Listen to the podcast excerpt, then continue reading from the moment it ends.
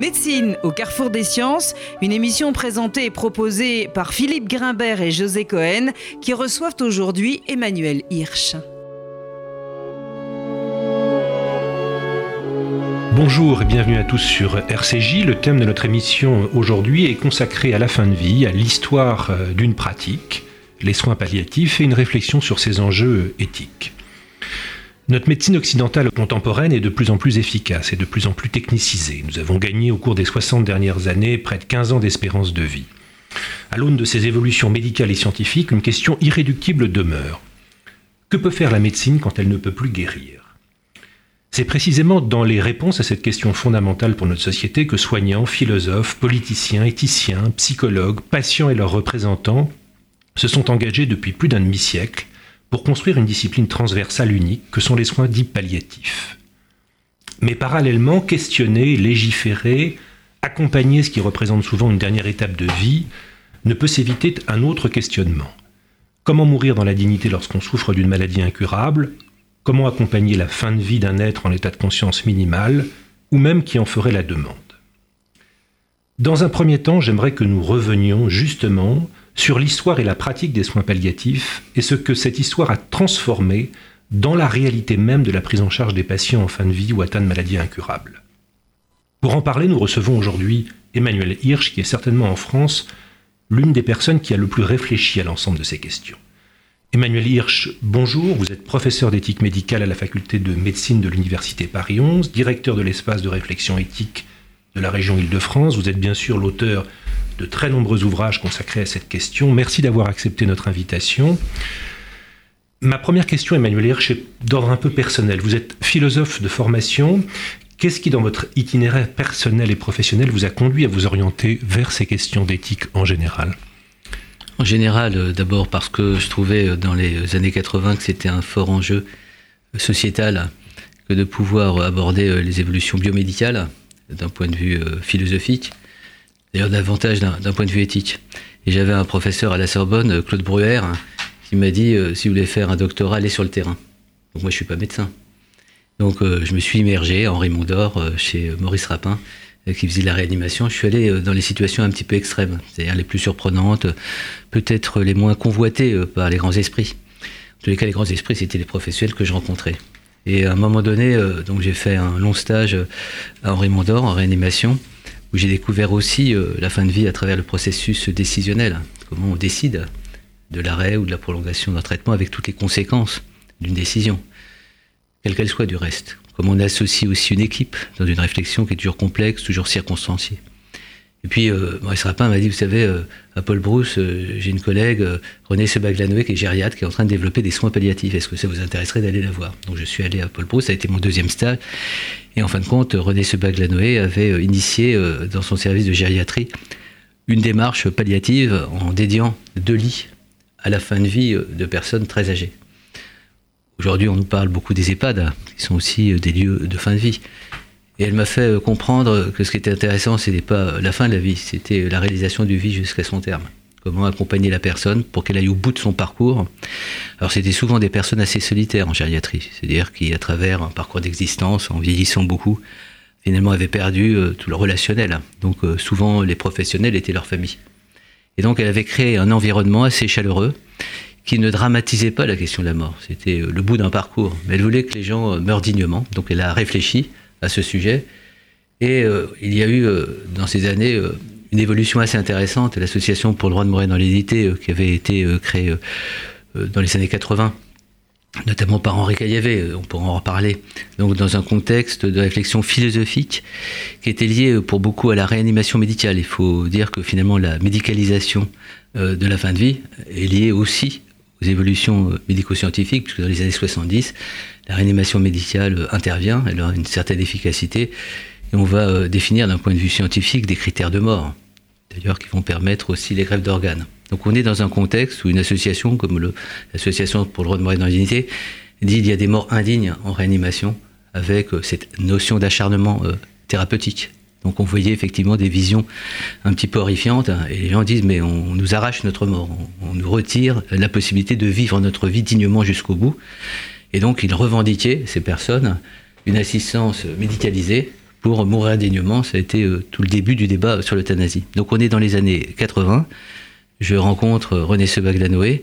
Et c'est dans les années 80, pour dire les choses d'une manière très précise, en 84, que va naître en France, pour l'expliquer, le mouvement des soins palliatifs, avec des personnalités comme Robert Zitoun, Michel Salaman, des psychanalystes, bref. Un mouvement pour moi très très intéressant pour revenir sur ce point. On était euh, dans une approche biomédicale qui n'a rien à voir avec la bioéthique d'aujourd'hui et la biomédecine d'aujourd'hui. C'était le, point de départ. Mais euh, ça a été un mouvement de résistance. C'est-à-dire, on veut s'approprier le soin, parce qu'au départ, c'est soins palliatifs, c'est pas médecine palliative.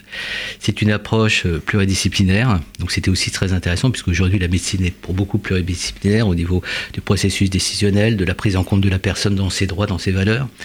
Et donc, euh, pour moi, c'est l'émergence euh, d'une réflexion sur le soin, beaucoup plus que sur le palliatif, c'est-à-dire sur le soin jusqu'au bout, sur l'engagement dans le soin, et à l'époque, il y avait beaucoup de ce qu'on appelait l'abandonnisme, c'est-à-dire, euh, vous l'avez dit dans votre introduction, quand le médecin ne pouvait plus véritablement, elle abandonnait d'une certaine manière, avec toutes les questions importantes des soins palliatifs, euh, la douleur, la souffrance globale de la personne, bref, toutes ces dimensions ont été euh, d'une certaine manière euh, prises en compte euh, par des soignants. Ça allait de les soignants, je pourrais vous raconter des anecdotes jusqu'à demain, jusqu'aux médecins avec des réanimateurs, des cancérologues. Et le dernier point à prendre en compte pour la partie introductive, vous aviez la culture des soins palliatifs qui s'était développée notamment dans les pays anglo-saxons. Une culture très protestante. Une des personnalités emblématiques dans le mouvement des soins palliatifs français a été un jésuite, le père Patrick Verspiren a réussi à faire comprendre, d'une manière un peu ouverte, que la douleur n'était pas une fin en soi. C'était toute la question de la catharsis. Et on était très frileux. Il a fallu d'ailleurs attendre euh, Bernard Kouchner pour que finalement, euh, dans la loi, on dise à quel point euh, la douleur devait être un enjeu à prendre en compte. Et je termine sur le point pour dire que 80, 84, c'est le début des années SIDA. Et donc il y a eu la juxtaposition entre l'expression d'une revendication de la personne malade dans ses droits, d'être considérée euh, comme capable de choisir ce qu'elle veut faire de sa vie, éventuellement de sa mort.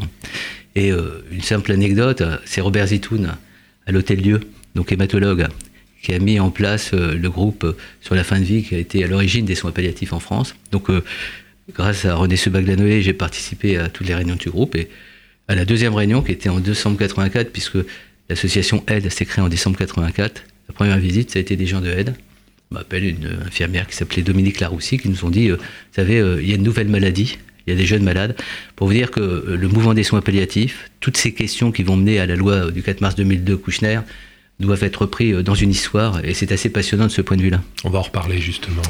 Alors merci vraiment pour cette contextualisation. tout ce travail, toute cette période des années 80 aboutit en 1999 à la garantie pour chacun euh, du droit aux soins palliatifs. Est-ce que vous pouvez nous décrire précisément qu'est-ce qui a changé euh, pour les patients et pour le personnel soignant à partir de cette loi? Ce qui est intéressant, c'est pour une question euh, médicale finalement. On pourrait dire la même chose pour les grèves d'organes avec la loi qu'il y avait du 22 décembre 1976.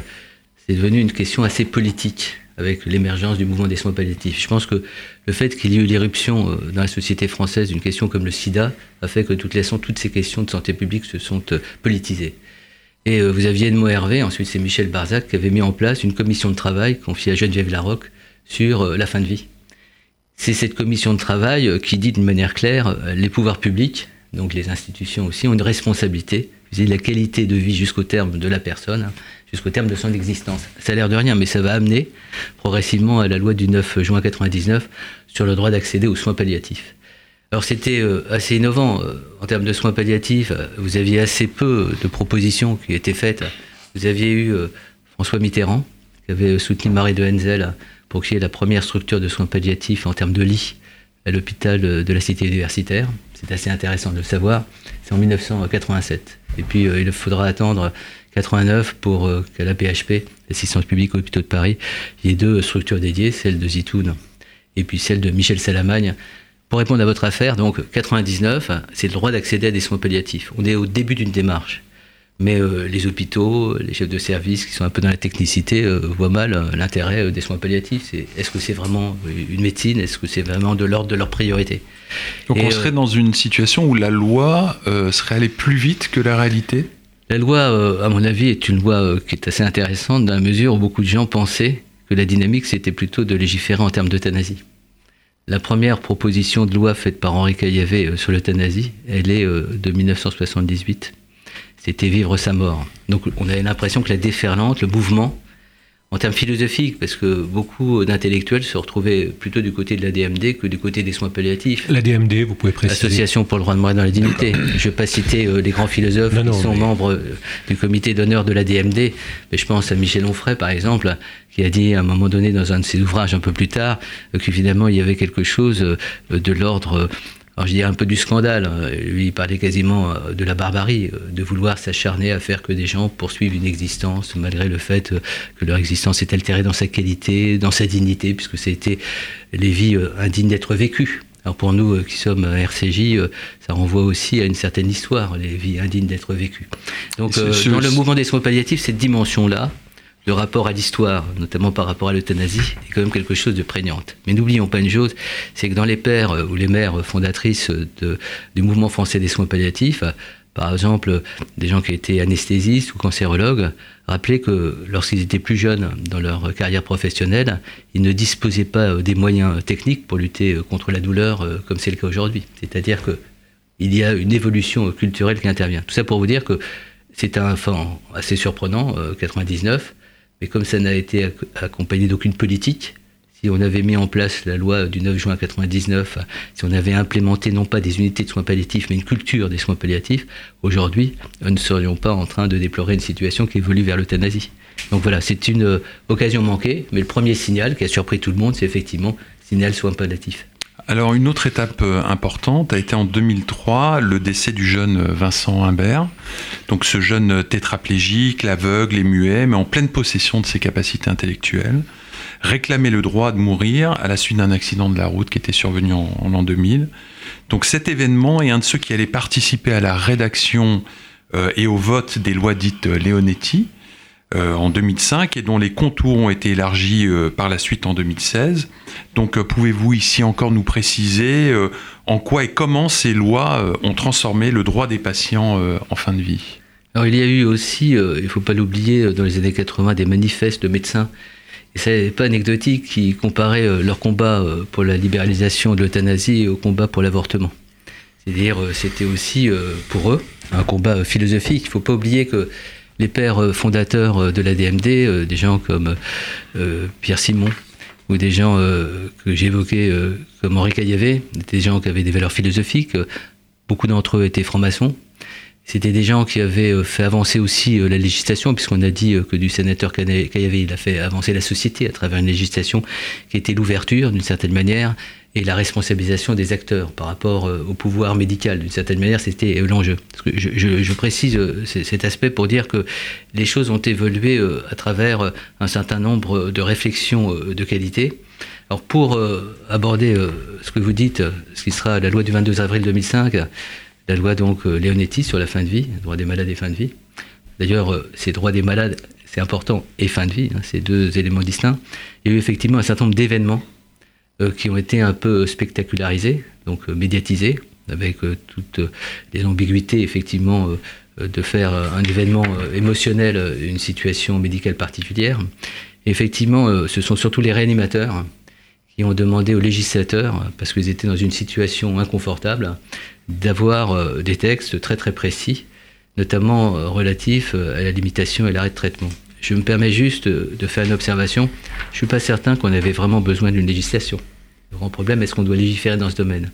Les grandes sociétés savantes, notamment de réanimation, la société de réanimation langue française et autres, ont développé une réflexion éthique dont on n'a même pas euh, conscience de son niveau d'excellence. Aujourd'hui, euh, euh, les gens s'inquiètent, on a besoin de législation partout.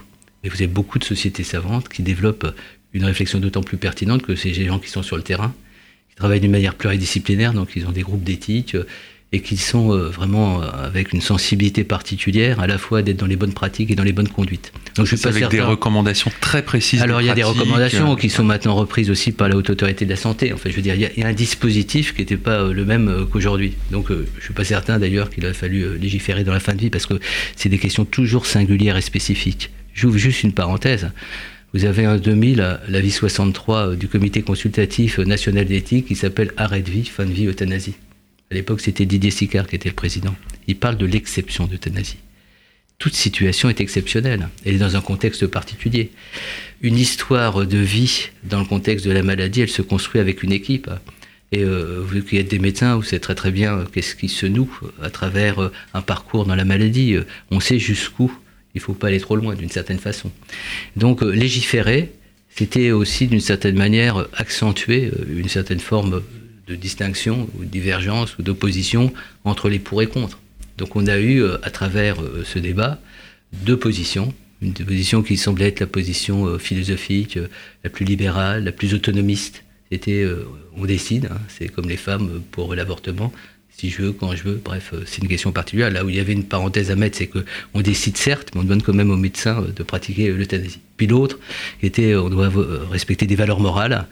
Plus une personne est vulnérable, notamment en fin de vie, plus on a d'obligations.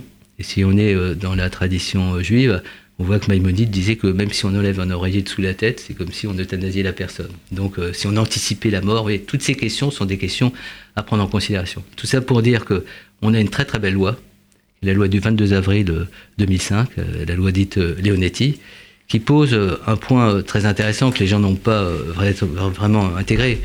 Il dit l'important, donc c'est toute la concertation, la prudence dans un dispositif qui doit être collégial, qui doit prendre en compte ce que la personne souhaite. Mais à un moment donné, si lutter contre sa souffrance a pour conséquence d'abréger son existence, c'est pas un acte d'euthanasie. L'intention, n'est pas d'euthanasier la personne, c'est de faire qu'elle puisse poursuivre son existence euh, d'une manière euh, paisible. La philosophie des soins palliatifs, c'est la relation jusqu'au bout. Et donc, euh, peut-être en parlera-t-on, mais un des grands débats, un grand des dilemmes des prochaines semaines, des prochains mois, c'est ce qu'on appelle la sédation profonde et continue. C'est-à-dire qu'il y a eu la loi de 2005, la loi donc, qui était à mon avis une loi équilibrée, pour autant qu'on ait besoin d'une loi, mais la mésaventure de l'évolution législative en matière de fin de vie a été euh, l'arrivée au pouvoir euh, de François Hollande. Puisque dans sa campagne électorale, il avait une mesure qu'il appelle la, mesure 21 sur l'assistance médicalisée en fin de vie. Alors certains disaient, c'est très très bien, il va soutenir euh, les soins palliatifs. Ah non, non, vous n'aviez pas compris, il faut aller plus loin. Et d'ailleurs, des gens comme Manuel Valls avaient déposé une proposition, enfin, il y avait tout un ensemble d'éléments convergents qui nous donnait à penser euh, qu'on allait évoluer très très rapidement vers l'euthanasie. Et on est le 17 juillet 2012, euh, François Hollande fait un grand discours à Notre-Dame-de-Lac dans une structure de soins palliatifs en disant voilà, je lance une concertation nationale. Voilà. C'était la deuxième partie. Donc il y a eu l'affaire Vincent Imbert, et puis dans cette concertation nationale, il y aurait eu l'affaire Vincent Lambert, qui a l'air de rien, mais qui a beaucoup et puis, compté. Et puis alors, il y a le dernier aménagement 2016, euh, la loi Claes-Leonetti, qui introduit évidemment non seulement, vous l'avez dit, euh, la sédation profonde et prolongée, mais la question des directives anticipées qui fait dire à ces auteurs qu'on est passé d'un devoir des médecins à un droit des malades. Qu'est-ce que cela a changé fondamentalement, cette révision de loi pour les patients? Non, la loi de 2016 hein, est une loi euh, pour moi euh, tout à fait ambiguë qui est en train de mourir en fait de, sa belle mort ou de sa triste mort, puisqu'on est on, a essayé de trouver un compromis. Il y avait eu la manif pour tous. Enfin, il faudrait du temps pour expliquer. Bien sûr. donc euh, François Hollande voulait aller au bout de sa logique. Il avait pris des engagements, notamment donc pour les gens, l'engagement c'était l'euthanasie. Puis à travers euh, une démarche de la, du compromis ou de la compromission, on s'est dit on ne peut pas mettre le mot euthanasie parce que ça va faire lever nouveau euh, les masses et les foules contre le gouvernement. Donc on a mis la sédation profonde et continue.